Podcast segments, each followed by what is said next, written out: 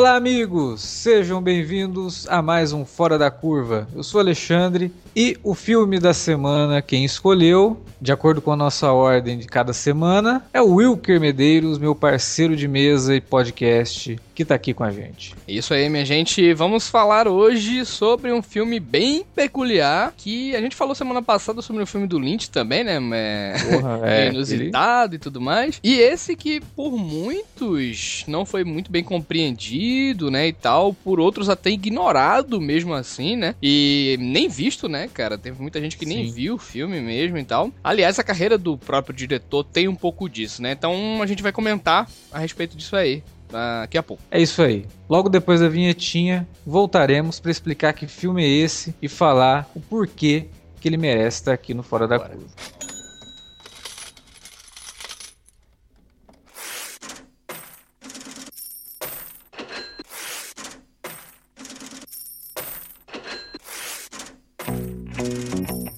Vou interromper rapidamente o podcast para dizer que se você gosta do conteúdo do Cine Alerta, você pode nos ajudar a fazer mais e melhor. Entre agora mesmo em www.patreon.com barra Cinealerta e seja um dos nossos colaboradores. Você pode receber os podcasts antes de todo mundo, participar de sorteios e até de hangouts mensais com a nossa equipe. Entre, se informe, confira o que queremos trazer para você no futuro e nos ajude. www.patreon.com barra Cinealerta. Pronto, não falei que era rápido? Pode curtir o podcast agora.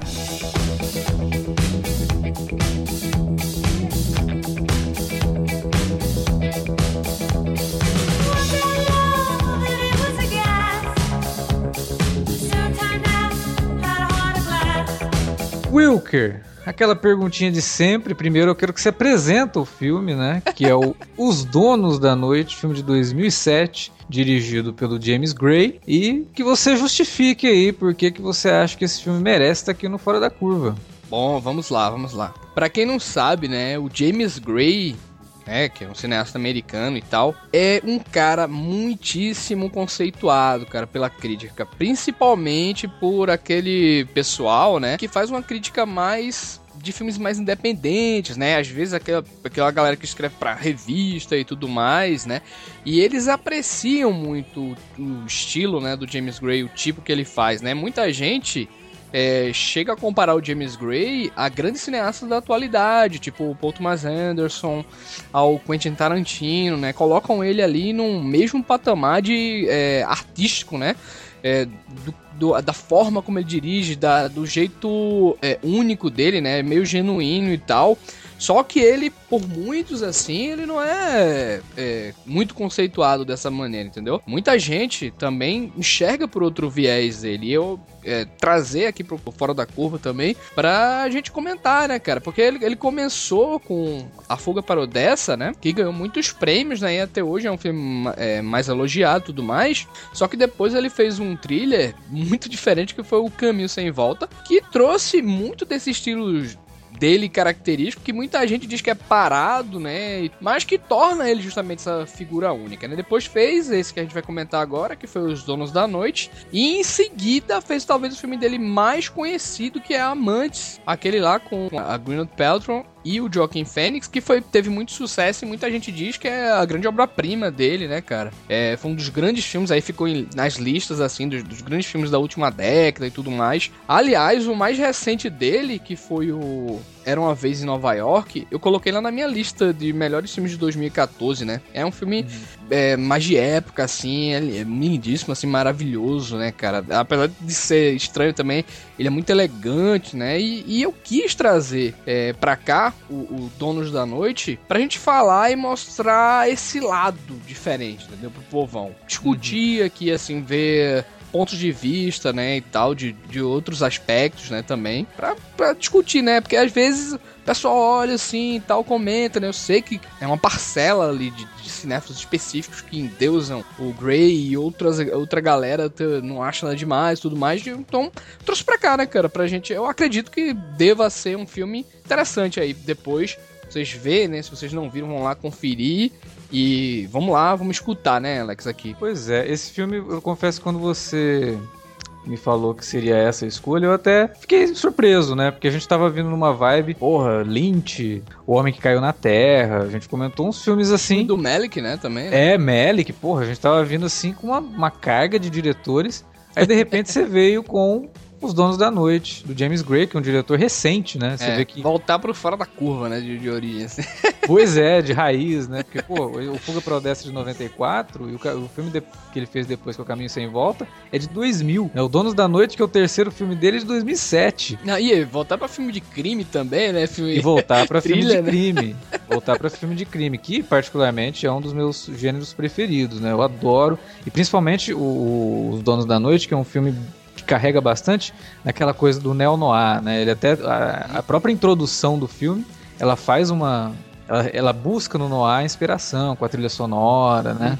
Aquelas fotos que são Uhum, É muito curioso ali. é que o lance daquelas fotos e que muita gente é, até fica meio. Porque muita gente não sabe, mas tem muito filme assim, né? Que começa com ideias, assim, fotografias que vão ser fundamentais, assim, pra todo o filme, tipo o Cabra Marcado pra Morrer, Uhum. o, o Som Redor aqui, né, cara, também, que é- tem muito desse lance também. E a questão desse filme é que nada mais é que essas fotos aí são vários recortes, assim, de, de jornalistas e de, de fotógrafos, assim, de, de coisas de policiais, de batidas policiais e de registros policiais, porque esse próprio filme é um, um- o roteiro dele, o Gray escreveu, pegando várias, é, vários casos policiais, entendeu? Uhum. Coisas que aconteceram realmente na vida real e ele foi lá e encaixou lá de uma maneira, entendeu? É, é muito curioso porque tem, tem algumas coisas meio absurdas e o filme, na verdade, nada mais é que uma espécie de recorte, né, do que acontecia ali e tal. É interessante que as fotos elas servem mesmo para criar o contexto. A identidade, né, da identidade lá. Isso. É, não, e criar o contexto para mostrar, olha, é, olha que, como que era o combate às drogas ali em meados dos anos 80, que foi o. Bom, a gente viu. É, Narcos, né? É, o começo da guerra contra as drogas que os Estados Unidos realmente colocou ali como um grande movimento para tirar o jovem da droga. Então, batidas muito violentas. E isso a gente vê em Nova York no caso do Dono da Noite. Mas para quem quiser ter uma, uma visão mais ampla, o começo de Straight Outta Compton fala sobre isso, em Isso, Los isso. Angeles né? em Compton, né? Mas é Los Angeles, na Aham. Califórnia. Então, são, eram, eram batidas extremamente violentas e que quando você vê que como que era feito, você vê hoje, você fala, porra, não adiantou merda nenhuma isso, né? É, é, foi uma, uma repressão muito forte. Esse é no Brooklyn, né, cara, já, né? Os Donos É, da Noite. os Donos da Noite é. Eles não, eles não falam que é Brooklyn, não. Eles falam que é um outro bairro ali. Aliás, Brooklyn não é nem bairro, né? Distrito. É, pois é. Eles falam ali que é um outro lugar e tal, e porque até tem o lance dos russos, né? Que Nova Uhum. York tem muito disso, de ó, esse pedaço aqui é dominado pelos italianos. pedaço ali aqui em 88, né, cara? E tem. Isso. E tem. E conta a história desse cara, que é o Bob, né? Que é interpretado pelo Joaquim Fênix, que é o gerente de uma boate lá, né? Que é o, é o Caribe, tá- cujos Não, boate donos. de russo chama o Caribe. né? Exatamente, cujos donos são russos, né? Como o Alex falou aí, né, cara? E devido ao sucesso lá do, do lugar, né? Esse Bob é convidado pra administrar uma nova filial. Talvez vai se passar, vai ser lá em Manhattan, né, cara? Ele E dá a é o- ideia, né, de ser em Manhattan. É, na verdade, ele, né? ele dá a ideia de ser em Manhattan por causa de uma outra coisa, né? É, antes dele ser convidado para ser o, o gerente da nova unidade da, da boate, o irmão e o pai dele, que são policiais, chamam ele e falam: Ó, é, teu irmão agora vai ser o chefe da divisão que vai controlar a questão de antidrogas no bairro tal. E o, o russo lá, ele quer fazer a, a nova boate naquele bairro. Por isso Uhum. que ele dá a ideia de Manhattan. De Manhattan, né? Que é pra sair de lá, porque ele já sabe que ali vai ficar o ponto do irmão dele. Então ele, ele dá uma, tenta sair, né? Ele fala, não, tenta em Manhattan, é mais caro, mas a gente pode fazer umas coisas, não sei o quê. E aí ele tenta sair. Então esse é o grande ponto de virada. E ele vem de uma família inteira De, de policiais, policiais, né? Tá e tal. trabalhando junto com o cara. E ele, e ele seria, tipo assim, o futuro dono daquelas noites, né? E tal, né, cara? Ele Exatamente. fala pro amigo dele, o Jumbo lá, né? Que É. ele, não, cara, a gente vai dominar e tal, vamos ser o sucesso, né? Mas justamente essa- esse contexto, né? Esse universo dele aí entra meio que em, é, em colapso, né, cara? Quando a, a- própria máf- máfia russa lá, né? Desses caras. Entra em guerra mesmo com a polícia, né? E Isso. é justamente a polícia que faz parte da família dele, né, cara? Que é o pai dele, o irmão, né? Que, são, que é interpretado aqui pelo pai dele pelo Robert Duval e o irmão pelo Mark Wahlberg, né? É bem interessante porque ele começa de um jeito, o irmão, não sei o que, aí você pensa que ele vai seguir por um caminho. Por quê? Quando a gente é apresentado o personagem do Joaquim Fênix, ele tem a namorada, que é vivida pela Eva Mendes, aí ele leva a namorada para conhecer a família. Então, sei lá, por um momento você acha, puta, vai ser aquele filminho que o irmão dele, que é da polícia, uhum. vai se apaixonar pela mulher do cara. não, ele não vai por esse caminho. Ainda bem que ele não vai por esse caminho. E ele dá uma virada que você não espera. Acontece uma coisa e fala, ué, Opa, como assim? né? Logo assim, meia hora do filme já aconteceu isso? É. Né? É. E você fica imaginando, porra, se fudeu, né, cara? Se fudeu é. ali né, logo de começo. É muito curioso, cara, porque Os Donos da Noite, como eu falei, a gente falou, não, ele é um thriller e tudo mais, só que ele é um thriller é, de um viés, assim, uma linguagem muito diferente na minha concepção do, do habitual, né? Desses filmes policiais e tal. É, como foi também para mim o, o, aquele filme do Fincher Zodíaco lá, né? Que, que ele uhum. tem uma. Ele é contado através de uma reportagem, né, jornalística é, lá e tudo um mais. Ponto de né? vista diferente, ponto, né? Ponto de vista bem diferente mesmo, tudo é. mais, né? Então a atmosfera do filme é completamente atípica, né? Ele carrega outras cargas dramáticas que o espectador, assim, mais acostumado com o gênero, estranha em geral, né? É claro que a gente vê nele um roteiro interessante, né? Que prende você e que tem uma narrativa linear e de bom entendimento, né? Não é aquele filme cabeçudo, de, dividido em várias partes e tudo mais, não. E ele carrega dramas cotidianos e etc. Mas o grande lance do filme é a abordagem geral da situação, né, cara? A trama do, do que acontece ali, aquela atmosfera pesada, é, ainda carregando um lado emocional, mas a gente vê muitas vezes a, o aspecto visceral da coisa, entendeu? É, eu, inclusive, assistindo ele agora, para gravar o cast, ele me lembrou um filme que a gente já comentou aqui no Fora da Curva, que é O Príncipe da Cidade. Aham, uhum. Uhum. Do, do Lumet, né? O, inclusive, a direção do James Gray nesse filme me lembrou muito algumas coisas do Lumet. Não, e é muito curioso que você citou aí também o filme do Fora da Curva, porque ele também já me lembra outro que a gente citou, que é o Esquadrão Implacável, né? Ele lembra o, o, o, o Conexão França em alguns momentos, mas também o, Conexão, o, o Esquadrão Implacável em é. determinada cena lá. Mas a gente vai é, chegar eu, eu já, já, sei em que cena, mas ele tem a questão da discussão da moralidade Isso, também, né? Da polícia, lá, que eu acho que é bem interessante. Uhum. É, que foi uma coisa que me chama muita atenção nesse filme. Para mim, assim, Os Donos da Noite, ele é um belo filme, mesmo. Ele em atmosfera e ritmo, ele dá, é uma aula, de verdade. Assim, a atmosfera do filme te prende do início ao fim e o ritmo dele não para. O filme ele é tanto nos momentos dramáticos quanto nos momentos mais tranquilos do personagem, mas o filme está sempre em movimento, a história está sempre ali, ela está sempre avançando e ela avança muito rápido, mas particularmente eu tem um, sério problema com o roteiro desse filme. Principalmente no que diz respeito ao desfecho dele. Eu acho que chega num ponto ali que o roteiro ele se apressa demais para chegar numa coisa. E aí, quando ele chega, o resultado é muito clichê, é muito previsível e acontece muito rápido e pronto, acabou, beleza. A forma, né? Você fala pois assim. é, isso me incomodou demais. Assim, eu acho que o filme, cara, ele vai tão bem até a cena que você falou que te lembra o Esquadrão Implacável, depois dessa, aí depois dessa cena ele começa a desandar bastante porque ele, ele precisa realmente terminar. O, o, você falou o lance do Fênix realmente abraçar o lado da família quase policial mesmo da coisa, e, né? cara, ele vira policial ali do nada, sabe? Já vai pra batida contra os caras, e aí ele mesmo eu acho um pouquinho inverossímil, entendeu? Não, Porque é, no a, momento mas, nenhum do filme. Entendi, entendi, entendi. A gente não, não tem é, a é informação é de que ele conseguiria uhum. fazer aquilo, entendeu? Eu entendi, eu entendi. Assim, eu acho que ele vai, na minha concepção, né? Eu acho que ele vai aos poucos absorvendo, cara, o, o legado da família, entendeu? Não, é, é durante o filme, ser. ele vai. Agora, esse lance de, dele virar policial, é, muita gente vai dizer, não, como é que de repente e tal. Mas é algo que é, era possível, cara. Assim, do, do ponto de vista de você se contratar mesmo, assim, da pessoa. Da, de você ser contratado mesmo e tal. Até aqui no Brasil, então tinha cara até com 20 e pouco, quase 30 anos, que se candidatava lá a polícia e entrava de forma muito é, assim, não, não tinha que nem era que nem é hoje, né? Concursos e tudo mais, entendeu? É, então eu, eu acho estranho até por conta da lesão que ele sofre no meio do filme também, que é outra ah, merda que, que machuca, né? Que. Pois é, cara, acontece aqui, caraca, como assim, cara? Quando é que esse filme vai parar, né? Há, há 15 minutos atrás deram um tiro num personagem importante. A gente tá tentando não contar spoiler para quem não viu o filme ainda.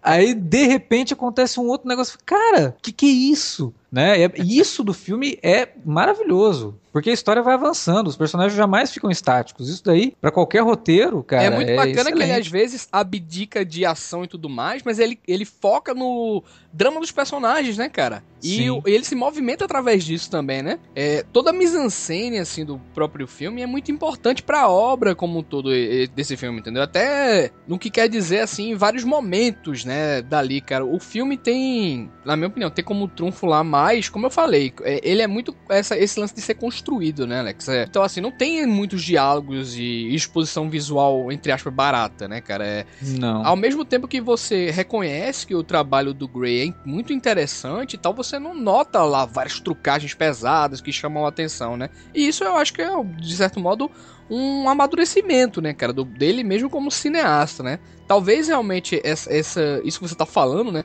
O, o final e tal, realmente no- nos remeta e a gente faça até estranhar pô, pelo fato do filme estar sendo construído dessa maneira, né, cara? É, porque assim, a direção do Gray é fabulosa, cara. Ele, ele cria algumas cenas, como você disse, sem muitas trucagens. Ele te mantém preso em algumas cenas que são até simples. Uma cena que ele tá conversando com o cara, a simples forma como ele vai se aproximando com a câmera já vai criando suspense, que ele vai fechando os Uhum. personagens, né? E aquilo vai ficando claustrofóbico e sem muito esforço, né? É só com a interpretação do River Phoenix, do, do River, ó.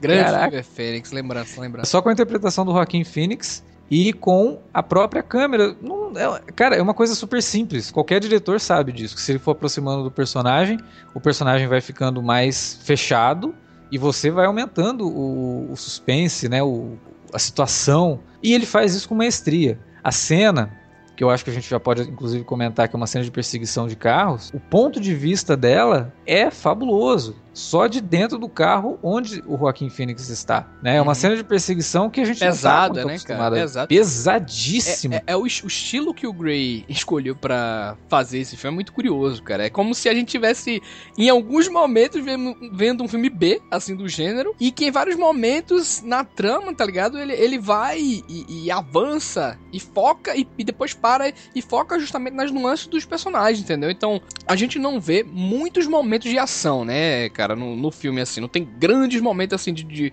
eh, até de suspense mesmo e tal. Mas quando eu acho que esses vêm, né, quando acontece, que nem, que nem você citou agora há pouco, essa- esse lance do carro e tal, né?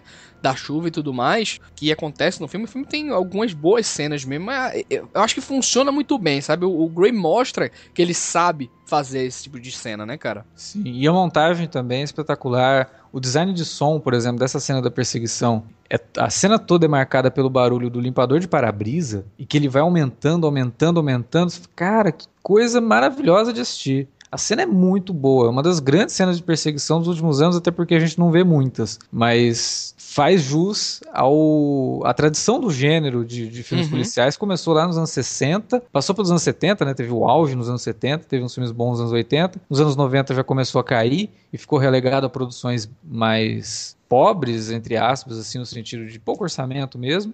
Mas muito boas, né? O próprio Tarantino trouxe isso de volta. E aí ele vem com esse, faz essa cena de perseguição que é muito, muito boa mesmo. Muito boa, né, cara? É uma cena de perseguição realmente e que te deixa na ponta da cadeira, né, velho? Você. Não, totalmente, cara. Pô, é pesada, né, cara? Violenta também. E você fica maluco, né? Porque a qualquer momento você vê que o cara pode se ferrar ali também, né? O motorista exato. se ferra logo no momento, né? A mulher pode se ferrar também, né? Pois é, como eu falei, o filme já começa com um espaço muito curto, ele, ele te mostra du- duas sequências que você não espera de forma alguma no começo do filme. Então, quando tem essa cena de perseguição, você sabe que vai dar merda.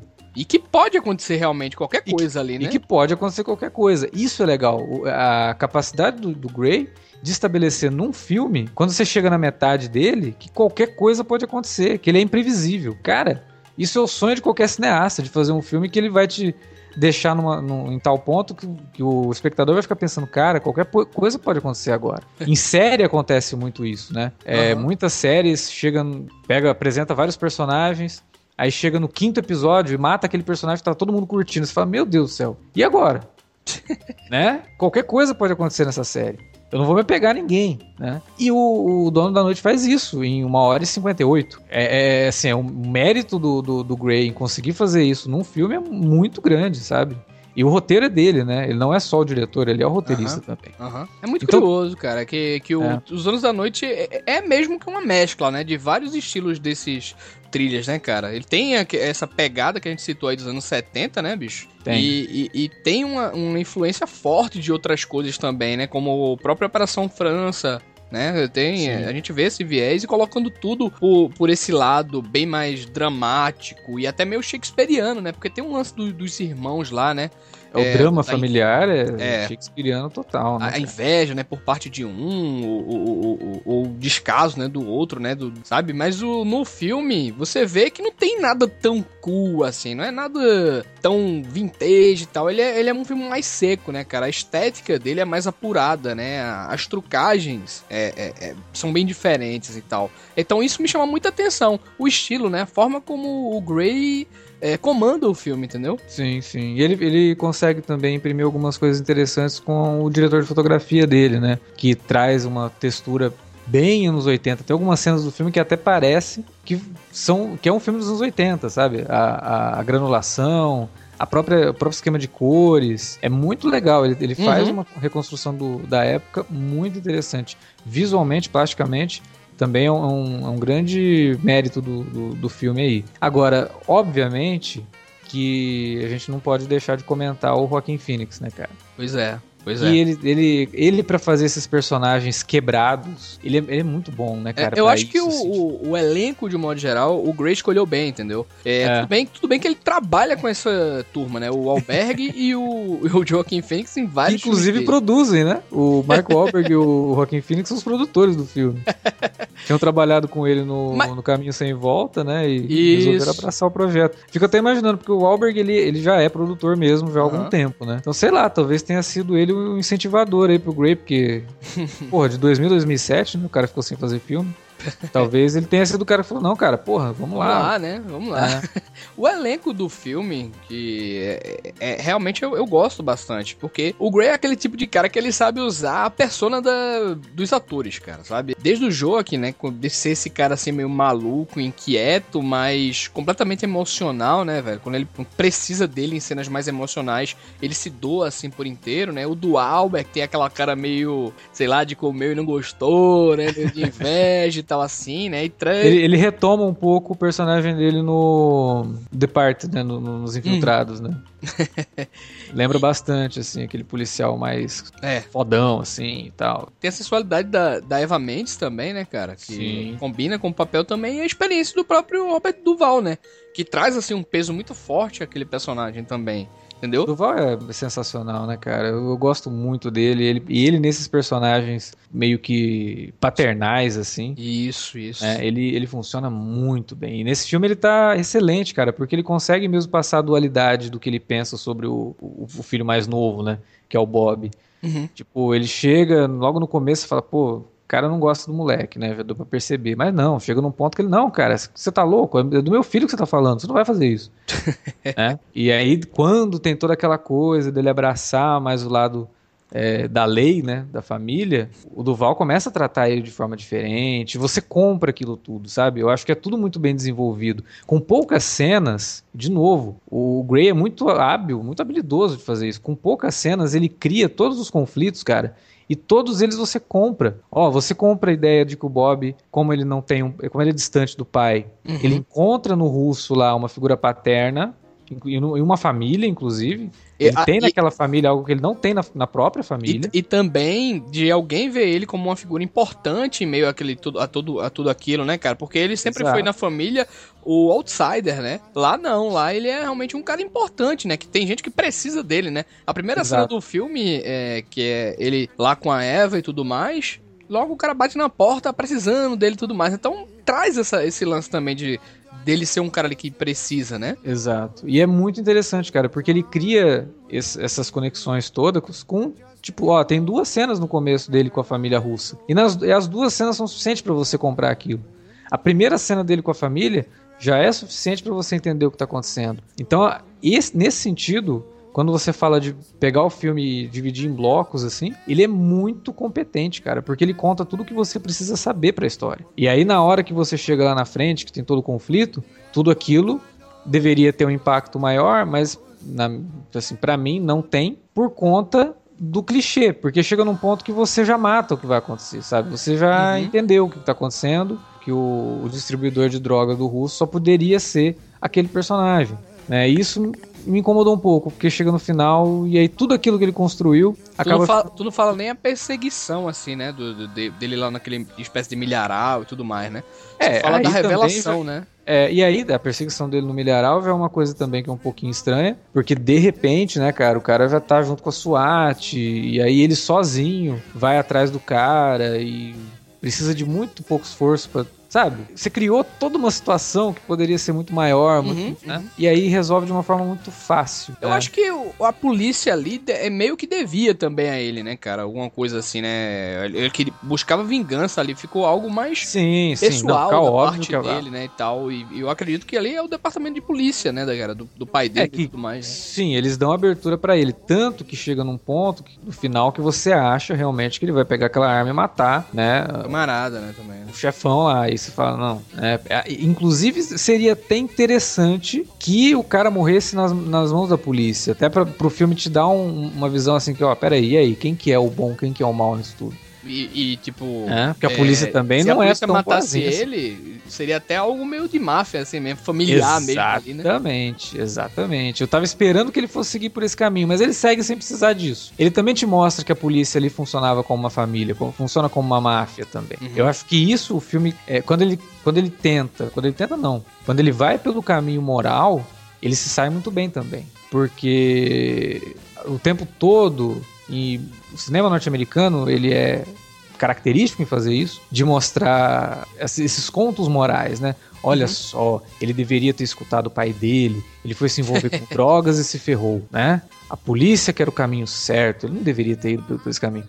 O filme, de vez em quando, ele flerta com isso, mas de repente ele dá uma pequena reviravolta ali que você fala: opa, pera aí, a polícia também não é tão boazinha assim, não. Os caras já estão querendo, né? O cara chega lá, ó, nós vamos pro, pra batida, mas nós vamos destruir todo mundo. É, nós vamos entrar é. pra matar. Quer a, dizer, cena, a cena de emboscada lá é sensacional, né, cara? Do, Sim. Do, é, com o microfone e tudo mais, né? Violenta pra caramba também. É, tem, tem essas, essas características também, né? Tem vários pontos assim, né? O filme tem bons momentos também, né, cara? Tem, não, tem momentos excelentes, cara. Tem momentos realmente excelentes. E realmente merece estar aqui no, no, no Fora da Curva por tudo que ele consegue trazer. Né? A interação entre o elenco, a direção do James Gray, que é o, grande, o, o, grande chamariz realmente. Eu acho que se fosse um outro diretor, teria transformado o filme todo numa coisa muito convencional. Uhum. Sabe? É, não, não teria o, o feeling, não teria o, o, toque bem pessoal que ele dá pro filme, assim. Ele desconstrói, ele pega um gênero, cara, e desconstrói esse gênero. É, tudo que você acha que vai acontecer no filme, ele vai lá e te dá um tapa na cara. Não, não, pois não vai é, cara. caminho. É, é muito outro. bacana você constatar que o Gray, cara, é um diretor realmente totalmente capaz de causar esses momentos catárticos e fazer cenas de suspense como qualquer outro diretor do gênero faria, entendeu? Mas uhum. ele prefere seguia assim uma linha mais diferente, né? E, novamente seca, né, cara? Como eu falei. É diferente de Era uma vez em Nova York, né? Ele abdica desses deleites visuais e tudo mais e prefere uma imagem mais suturna, mais densa, né, cara? É, a, a, que nem a gente citou aqui, o diretor de fotografia, o Joaquim Bacassai, ele tem aquela fotografia muito elegante, né, de cores distintas naquela dentro da boate e tal. Então é um filme muito refinado nesse aspecto também, né? E o, e o, modo como ele filma os atores, né, cara, de longe, mostrando o distanciamento do público, a forma como ele, como ele constrói os planos, né, cara. Tem uma cena muito característica, é ele meio que pressionando o Fênix na parede ali e tal os momentos de conflito, então tudo é muito diferente, né? Por, é, por isso, ele, eu acho, né, esse cara tão atípico assim, talentoso também, ainda que pouco conhecido pelo grande público em geral, né, cara? E, e até às vezes mal entendido, né? Então eu acho que vale realmente a gente trazer aqui pro Fora da Curva o pessoal ir atrás, não só de, Os Donos da Noite, mas da filmografia dele também, entendeu? É... Tem, até, tem até uma bizarrice, né, envolvendo Os Donos da Noite, porque ele estreou em Cannes e foi vaiado. É, né, é pelo foda, né, cara? E aí ficou aquela coisa, pô, será que o filme é ruim mesmo, né? Será que não sei o quê?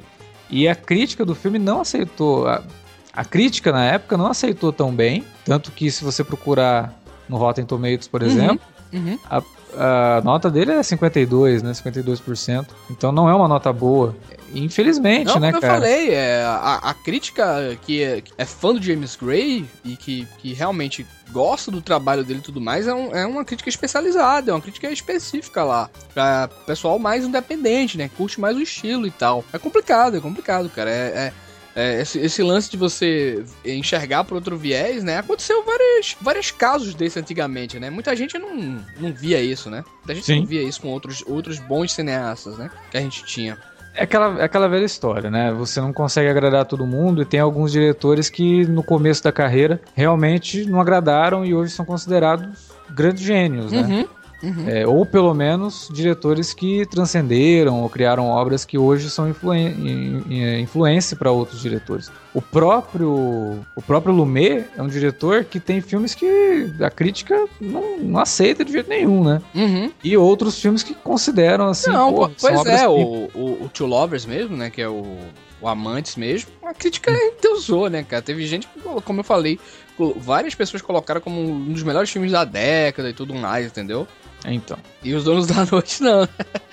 Pois é, né? foi vaiado né, na estreia em Cannes, que é, um- é uma pena. E se você procurar, assim, você vê que vários críticos que saíram de Cannes, você fala, pô, não sei o quê. Pô, é, é, Traz qual- um qual thriller lance? policial Taxi pra- Driver, né, foi vaiado também. Então, mas é exatamente, eu ia chegar aí, porque o, o grande lance ali que foi vaiado em Cannes é porque é um thriller policial, então todo mundo já foi morrendo de preconceito com o filme, entende? Tem É, esse lance, né, Alex, também, né? Tem, porque tem crítico que é aquele crítico que, ah, não, filme bom é só filme independente, é só filme europeu, é só filme isso, é filme aquilo, e aí não consegue enxergar em filmes que têm um apelo mais popular é o que a gente tá fazendo aqui, né? Não, não consegue tirar nada do filme e.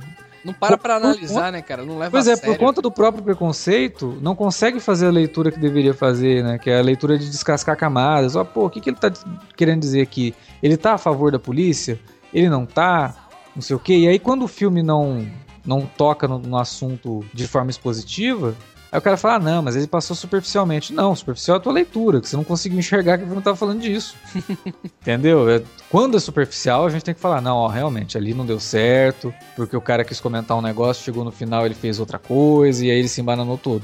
Não é o caso aqui. Por mais que eu tenha problemas com o final do filme, existe uma cena em particular envolvendo o personagem do Joaquin Phoenix e o personagem do Mark Wahlberg, que é lindíssima. Que é quando tudo acaba e os dois estão tão juntos ali. E que aí tem a inversão de papéis, que é maravilhosa a cena. Então ele não trai, ele não te trai. O, o meu problema realmente é com essa. É com. A hora que chega num ponto, ele vai muito rápido. E aí, por ir muito rápido, dá a impressão que tudo aconteceu de forma muito conveniente. Aham. Tem uma É, parte lá fácil. que o personagem do Mark Wahlberg tá num carro, né? Isso. E tá, é, ele é. tá- ele é o menino da situação, né? Exato. Ele cara, é- essa cena, essa cena é muito bonita, cara. Essa cena é muito bonita. E a química entre o Joaquin Phoenix e o Mark Wahlberg, naquela cena, tá perfeita, assim. Perfeita, né, cara? E o Mark Wahlberg também, eu acho que é um cara muito injustiçado, sabe? Não sei, as pessoas prestam atenção nele quando ele trabalha com o Scorsese, né? Vai lá no, no- nos Infiltrados e dá um show nos Infiltrados. O personagem Não, dele.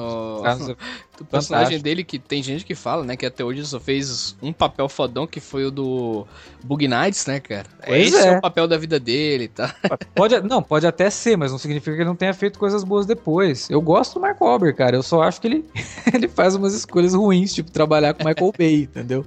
Não, eu, eu não acho ele, assim, um ator dramaticamente muito versátil, Não. né? Mas eu acho que ele, ele é competente em alguns Pois filmes é. que ele faz, entendeu? Ele é esforçado e ele é carismático. Por exemplo, aquele Atirador, aquele filme Atirador, ele convence muito bem, entendeu? Tem, Uhum. tem, tem filmes dele que, é- que são bons, cara, além do- dos que ele trabalha com, com muita gente boa também, né? Mas tem os Sim. filmes dele que ele faz normais, assim, que são bons também. Ele é aquele ator que ele precisa realmente um diretor ali, sabe?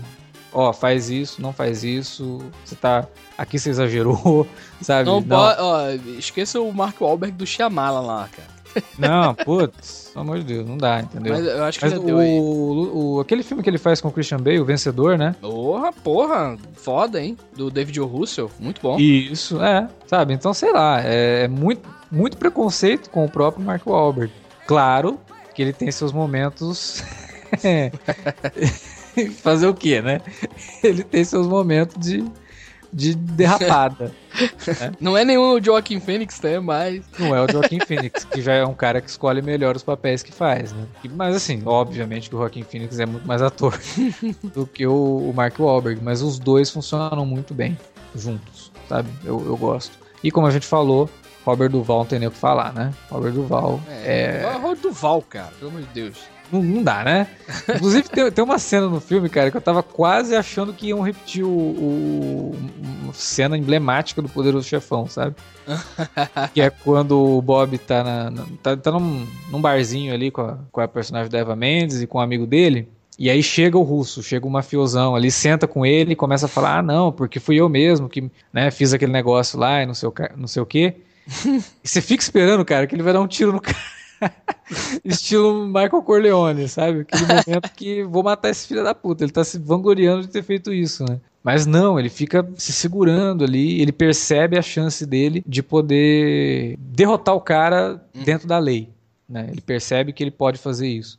E é aí que o filme realmente vai começar e tal, e que vem lotado de outras várias reviravoltas. Mas é, é, um belo filme, cara. Mas é, mas realmente merece ser, pelo menos o pessoal ultimamente tem, tem considerado mais, né, cara? Os ama ó, a, amantes lá que eu citei e o próprio Uma Vez em Nova York já são filmes, assim, extremamente elogiados, né? Um já foi até indicado a Oscar e tudo mais. E uhum. eu espero que com esses novos filmes aí do Grey, né, cara, o pessoal vá atrás também dos mais antigos, né? Não, com certeza. Principalmente esse primeiro dele, né? O Fuga para Odessa e o Caminho Sem Volta, que, assim, faz muito tempo que eu assisti Caminho Sem Volta.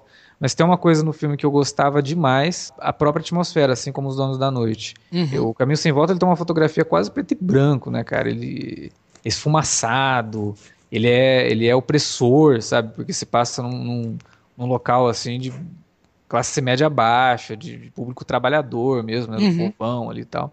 E ele, ele é um, um, filme bem interessante nesse sentido. E é bem fatalista, né? Até o próprio nome dele já, em português, já, já caminha por esse lado. É, e elenco, os donos da... elenco incrível também, né, cara? James Caan, Ellen Burstyn. Os, os, além dos dois, né? Mark Wahlberg e Joaquin Phoenix. Charlize Theron, né? Pois é. É. São, são filmes assim que realmente vale, vale a pena. Eu acho que pra gente que já tá mais do que claro que a gente gosta tanto de estética, né? que a gente gosta tanto de. Mas a gente também gosta de conteúdo. mas a, a, estética deixa a gente realmente hipnotizado em alguns filmes. O James Gray é um diretor para se acompanhar, sabe? Porque ele realmente consegue trabalhar com isso. Ele cria cinema sabe? É, momentos cinematográficos muito, muito interessantes. Uhum. E, sei lá, né? Não vou dizer que ah, hoje não, já não se vê mais. Não, a gente vê, né? A gente só não espera que dentro de um filme de gênero. É, não, eu tô falando, veja esse Era uma vez em Nova York. Que filme classudo, cara, assim esteticamente falando mesmo, né? Lindo, assim, visualmente. É, não é à toa, né, cara? Que é um filme muito elogiado, a fotografia do filme é muito elogiada, né? Sim, inclusive saiu um filme dele esse ano, né? Se tudo der certo. Que é, é o Lost City of Z. Vamos tem o Charlie Hanna. Exatamente. Tem o Charlie Hanna, tem o Tom Holland, que vai agora ser o Homem-Aranha aí no, no, Guerra Civil. E o Robert Pattinson, olha só que animador.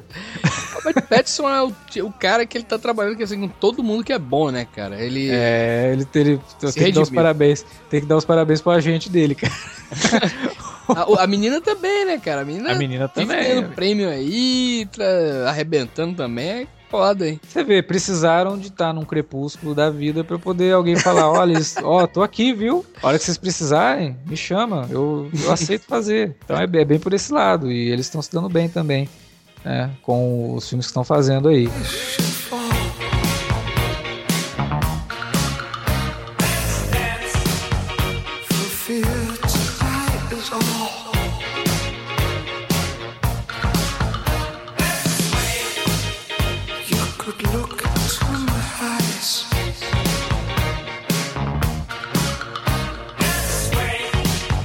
Mas é isso, né? É isso, é isso. Acho que deu pra gente falar bem aqui, né? Deu pro pessoal ficar com curiosidade aí pra ir atrás, né, Alex? E a gente espera que quem vá, for atrás do filme depois comente aqui no nosso post ou mande um e-mail para alertavermelho.cinealerta.com.br dizendo pra gente o que acha, o que achou de Os Donos da Noite. A gente espera que vocês curtam o filme, né? Quem já assistiu e tá ouvindo aqui, a gente espera, a gente acredita que vocês já gostem do filme e quem nunca viu, A gente espera que vocês gostem também. Lembrando que vocês também podem entrar em contato com a gente pelas redes sociais, lá no Twitter, no arroba Cinealerta, ou no facebook.com barra Cinealerta, que vocês podem usar para divulgar nosso trabalho com suas listas de amigos aí nas redes sociais. Vamos nessa, senhor Wilker? É isso aí, vamos nessa. Vamos assistir mais filme para poder comentar aqui no Fora da Curva e Pois no é. Alerta Não, Vermelho. e breve vamos ter mais convidados aí. Vou até falar pra Alex aqui. acho. Opa! Surpresas então para os próximos programas. É isso, gente. Até semana que vem com Alerta Vermelho e até o próximo Fora da Curva.